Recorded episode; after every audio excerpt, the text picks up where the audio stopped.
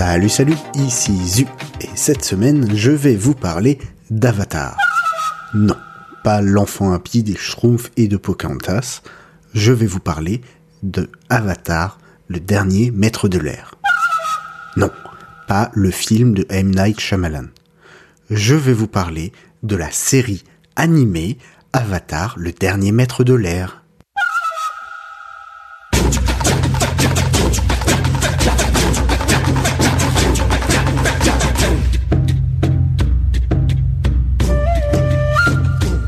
Cette série animée donc est sortie sur Nickelodeon entre 2005 et 2008. Aujourd'hui disponible sur Netflix et sur France.tv, cette série a été créée par Michael Dante DiMartino et Brian Konietzko. Elle raconte l'histoire d'un monde peuplé par des personnes capables de manipuler les quatre éléments que sont l'eau, la terre, le feu, l'air. Il y a très longtemps, ces quatre peuples vivaient en harmonie. Mais un jour, la nation du feu décida de passer à l'attaque. Seul l'Avatar, maître de ces quatre éléments, pouvait mettre fin à la guerre. Mais juste au moment où on avait besoin de lui, il disparut. Cent ans plus tard, mon frère et moi avons découvert le nouvel Avatar. Un fils de l'air appelé Ang. Et même si sa maîtrise de l'air est exceptionnelle, il a encore beaucoup à apprendre avant de pouvoir sauver qui que ce soit. Mais je suis certaine que Ang peut sauver le monde. À chaque génération naît un avatar, une personne capable de maîtriser les quatre éléments.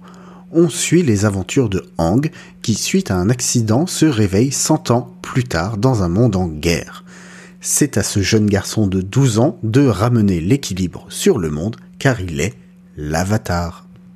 Afin que ce jeune maître de l'air soit en condition pour ce faire, il va parcourir la planète pour apprendre à maîtriser en plus l'eau, la terre et le feu. Un synopsis qui peut paraître truffé de ta gueule c'est magique, mais je vous assure que tout sera expliqué. Car c'est ce genre de série que l'on commence pour sa simplicité et son côté enfantin, mais qui nous captive grâce à ses personnages attachants, variés, principaux comme secondaires, évoluant au fil des saisons et dont chacun pourrait être personnage principal. On reste aussi pour la beauté du monde que l'on découvre, les paysages naturels, l'architecture des villes, les habits et évidemment les mouvements des maîtrises inspirés par chacun un art martial distinct. Ah oui, et les animaux aussi. Ce monde est persistant. On découvre son histoire, on attend de voir comment il va évoluer et spoiler, on en parlera dans un autre épisode sur une autre série qui commence par Avatar. Tout ça, c'est bien beau, mais ça n'explique pas pourquoi cette série cumule un score de 100% sur l'agrégateur de critiques Rotten Tomatoes.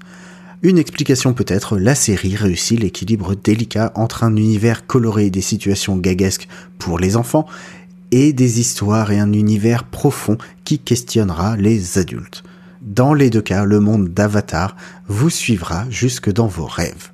Alors dégainez vos boomerangs, enfourchez vos bâtons volants et préparez-vous à découvrir des cités de glace, des caves de cristal, des marais vivants, des tortues lions et des bisons volants. Yip yip Watchlist est un podcast du label Podcut. Retrouvez-nous tous les lundis matins dans vos applis de podcast Parlez-en autour de vous. Si vous avez regardé certaines de nos recos, dites-le nous sur les réseaux sociaux ou en commentaire. Vous pouvez aussi soutenir le podcast en nous laissant des messages dans les agrégateurs ou si vous pouvez vous le permettre en participant au Patreon sur patreon.com slash podcut.